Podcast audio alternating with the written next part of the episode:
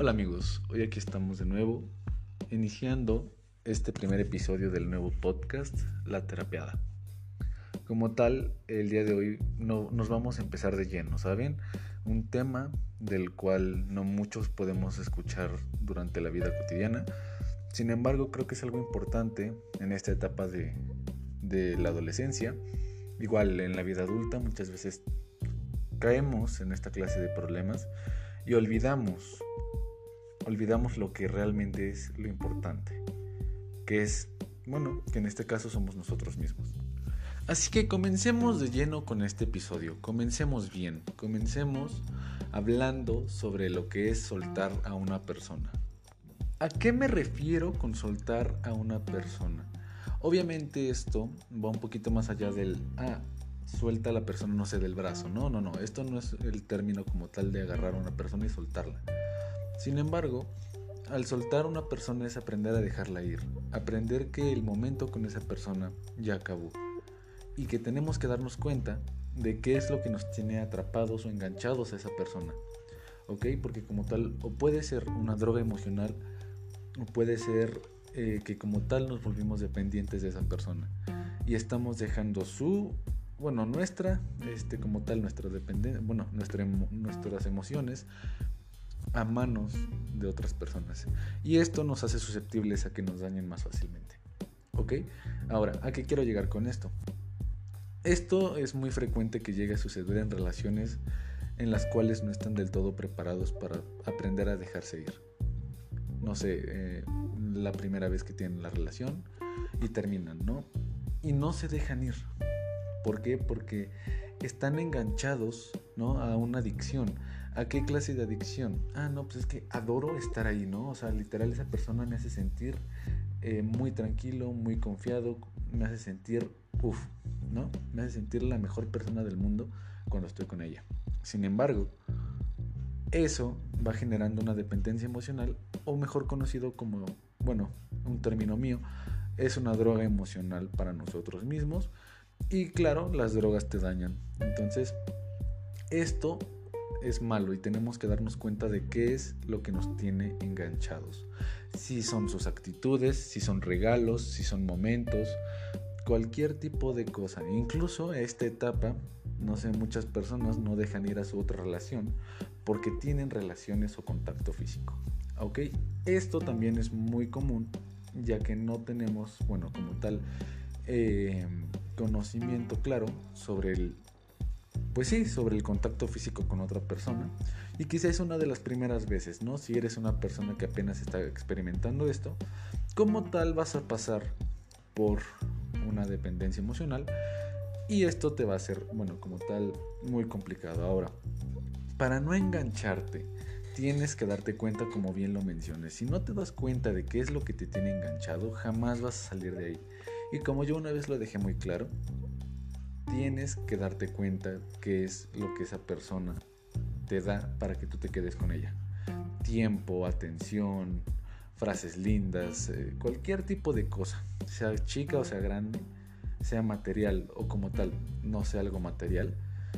Todas las personas nos dan, algo por, por lo cual muchas veces queremos estar ahí, ya sea tiempo, dinero, regalos, abrazos, besos, no sé, lo que sea. Ahora bien, ¿cómo, ¿cómo podemos manejar este proceso? ¿no?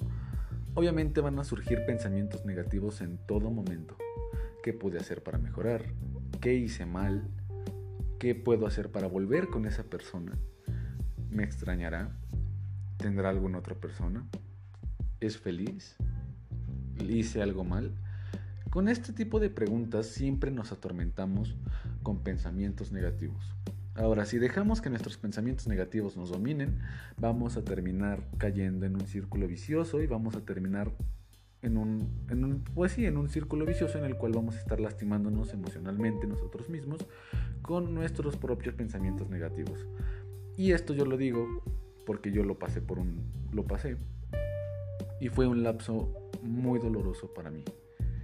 Tal, el estar pensando todo el día en una persona, pensando qué pude hacer para mejorar o pensando qué error cometí, cuando la verdad muchas veces no tenemos el ningún, ninguna culpa en esto. Ninguna persona tiene la culpa de que otra persona se vaya con otra.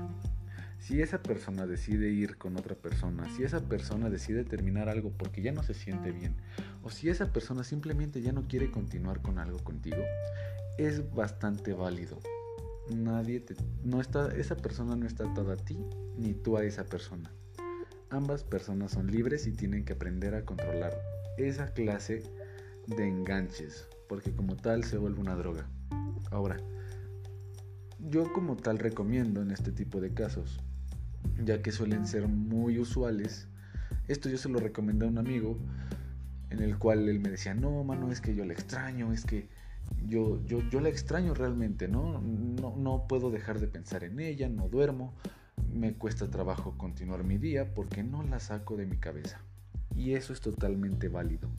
Ahora, lo que yo le dije, ok, yo entiendo y tienes sentimientos y emociones negativas en este momento, escríbelas, ¿qué puedes hacer? ¿No? Quizá esa chica o ese chico te lastimó, te hirió, te hizo, no sé, miles de cosas y te engañó. Ahora, ¿qué es lo que tienes que hacer? ¿Qué es lo que tienes que hacer tú para dejar de pensar en ello y perdonar? Porque muchas veces decimos, ah, te perdono. Ajá, pero lo seguimos recordando. Y esto también es otro término, no el perdonar significa que voy a olvidar lo que hiciste.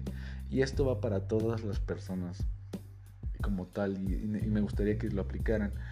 No porque eh, como tal un amigo, una relación, incluso en la familia, ¿no? Eh, nos hagan algo y nosotros los perdonemos, significa que, ah, perdonar es sinónimo de olvidar, ¿no?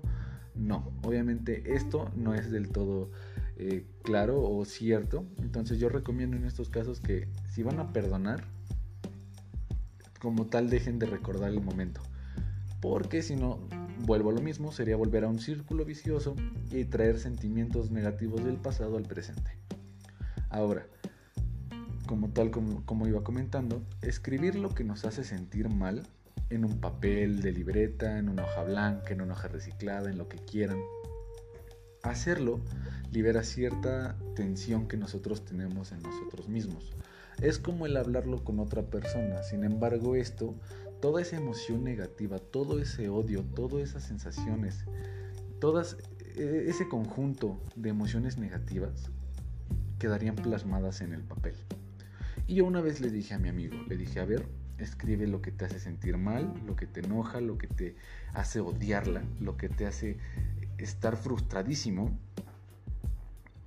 y léelo, léelo para ti, ¿no? Y, después de que lo termines de escribir, te vas a sentir más tranquilo, pero quiero que lo leas, quiero que te des cuenta de lo negativo que puede ser o, de lo negativo que podemos ser, porque también al momento en el que hablamos y decimos las cosas no nos damos cuenta de cómo o de qué formas podemos herir a las demás personas, con tan solo dos palabras. Ahora, yo le dije, léela, dime qué entiendes, cómo te sentiste al leerla. ¿no? Le dije, porque obviamente te vas a sentir más tranquilo terminando de escribir esa, esa carta, esa nota, esa mentada, eh, todo.